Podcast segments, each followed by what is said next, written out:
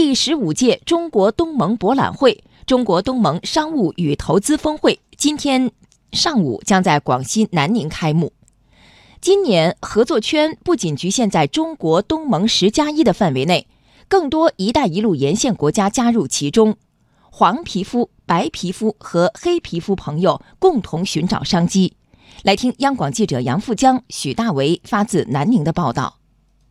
记者从第十五届中国东盟博览会、中国东盟商务与投资峰会新闻吹风会上了解到。今年博览会共有包含东盟十国在内的二十九个“一带一路”沿线国家，共两千七百多家企业参展，创新合作成最大亮点。东博会立足于中国东盟合作，面向全球开放，每届都会邀请区域外国家和地区的企业参会。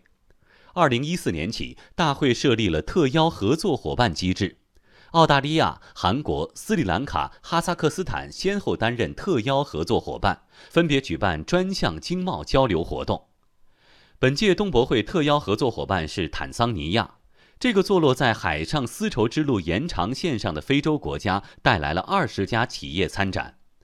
中国商务部新闻发言人高峰介绍，黑皮肤的朋友加入是东博会在更广泛合作区域服务“一带一路”的新突破。坦桑尼亚将在会期展示国家形象和本国的特色商品。经贸活动是东博会的重头戏，涉及的商品小到咖啡、蜂蜜，大到电子设备、工程机械。会期安排各类经贸活动八十场，这直接吸引了中国和东盟区域外的国家参展。区域外国家申请展位超出计划的百分之四十三。坦桑尼亚、斯里兰卡、巴基斯坦、尼泊尔。澳大利亚、德国、意大利、西班牙等十九个“十加一”以外“一带一路”相关国家，共一百一十四家企业参展，展示各国的特色产品。高峰说，本届东博会将有数十家跨境电商参展，这为各国之间的贸易畅通搭建了互联网桥梁。首次邀请八十多家跨境电商企业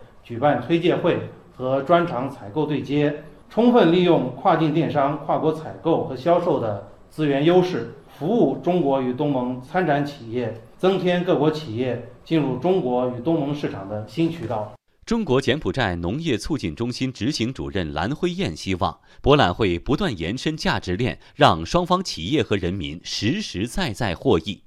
未来，我们也希望借助中国东盟两会平台，将中国的。优势农作物品种、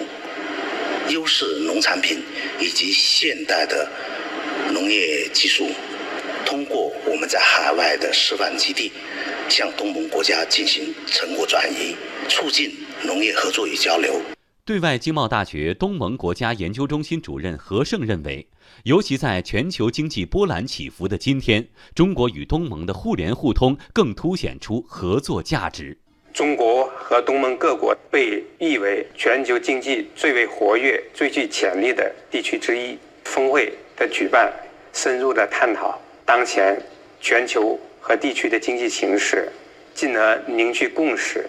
拿出具体的措施和对策，对地区和全球经济的增长做出了贡献。清华大学“一带一路”研究院研究员陆洋认为。经贸朋友圈的扩大，在制度建设方面也发挥了重要作用。十五年来，峰会呢作为该地区的一个重大的国际合作机制，在贸易促进、呃，在跨境电商，还有呢推动解决地区间的呃商务纠纷这方面，还有制度建设方面呢，都发挥了非常重要的作用。